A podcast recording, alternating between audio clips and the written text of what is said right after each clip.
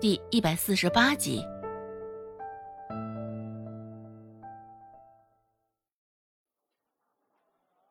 若不是因为那死丫头的出现，这药费定然早就进入了他的钱袋子，他也早就拍拍屁股享受去了。哼，归根结底，千错万错都是那死丫头的过错。想到这儿，男子颇为愤恨的瞪了周芷一眼，察觉到了他的视线，周芷也似是读懂了他眼神中的意味，嘴角微微向上挑起，朝着他。周芷不怀好意的扬了扬手中的那根银针，那泼皮甚是无语。针身有毛笔般粗，像是一段小棍子，而在阳光下，针的尖头也在熠熠生辉，就连看着都能感觉到一阵的肉疼。那男子一瞬间不敢说话了，紧抿着嘴。他娘的！这年头，一个十岁的小奶娃就能将他唬得一愣一愣。那男子心头也是又躁又气又无奈，还待在这干什么？赶紧滚！晦气！见他还站在原地不动，阿彪心头微怒，直接抬手推了他一把。那男子一时不察，被阿彪推的脚下踉跄了两下，颇为不悦的回头瞧了阿彪一眼。心想：这孙子不过就是运气好罢了。若是今天没有这死丫头搅和，这阿彪还不知道怎么哭呢。也没有敢将心里的想法暴露了。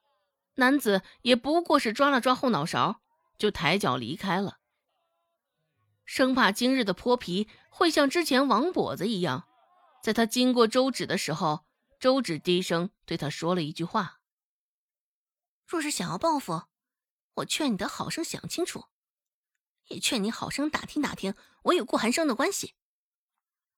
满意的看到那男子眼中的震惊，再一次利用顾寒生的名号，又耍了一次狐假虎威的威风。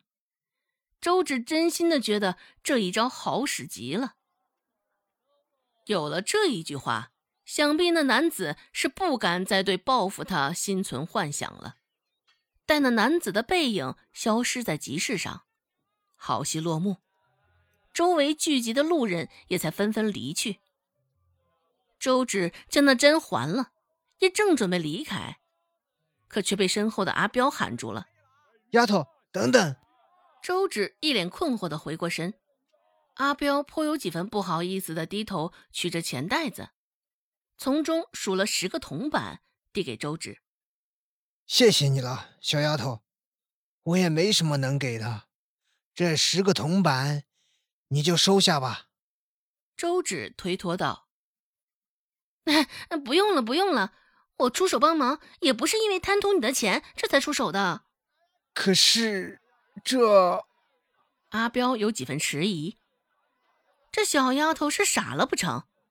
白给她的钱都不要，难不成是嫌少？只是听他那话，再看他表情，并不像是嫌弃的样子。周芷说道：“这些钱啊，你还是收着吧，钱不可露白，别让其他人瞧见了。”哎，哎，好吧。阿彪一脸懵懂，最后还是按照周芷说的，收回了那十枚铜板。呃，我我也没有什么能给你的，臭干子。你也有。说到这儿，阿彪有几分的不好意思。没有想到，最后拉了他一把的不是别人，而是自己的同行。同是卖臭干子的，见他被敲竹杠讹钱，那些人应该是乐不可支的看戏才对，甚至再泼两盆冷水才对。像现在这样，唉，着实难以预料啊。周芷开口说道：“嗯，叔，你也不必有负担。今儿个我帮了你一把，只是想着日后若我有类似的遭遇，你也能帮我一把。”听他这么说，阿彪心里也才松了一口气。哎，就这点小事儿，包在我身上，我别的不行，揍人还是挺在行的。说着，阿彪颇为不好意思的笑了笑，在黝黑肤色的衬托下，他的牙齿格外的洁白。的确，若是不了解阿彪，光是冲着他身上那一堆结实的肌肉，定会觉得他也是个恶霸。只是没成想，他是个卖臭干子的，人缘也还算不错。周芷回到家的时候，孟婆子甚是难得的没有在门口等他。周芷也甚是纳闷儿，今儿个这是怎么了？铜钱对孟婆子的吸引力，难不成没有了吗？一进院子，就听到孟婆子的大嗓门。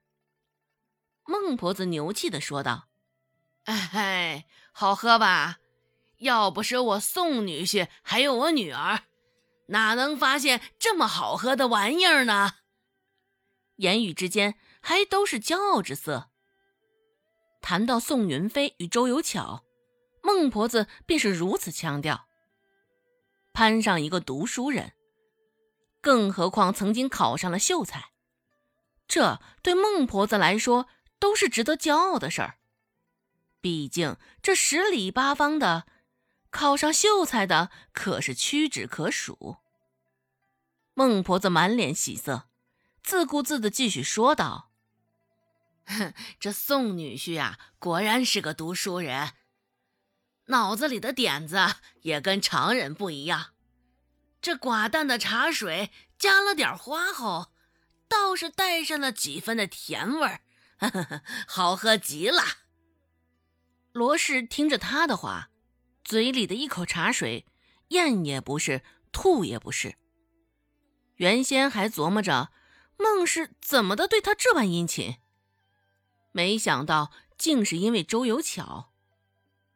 孟婆子不是个好货色，这周有巧也不是个善茬儿，在罗氏眼中，这就是有种像种。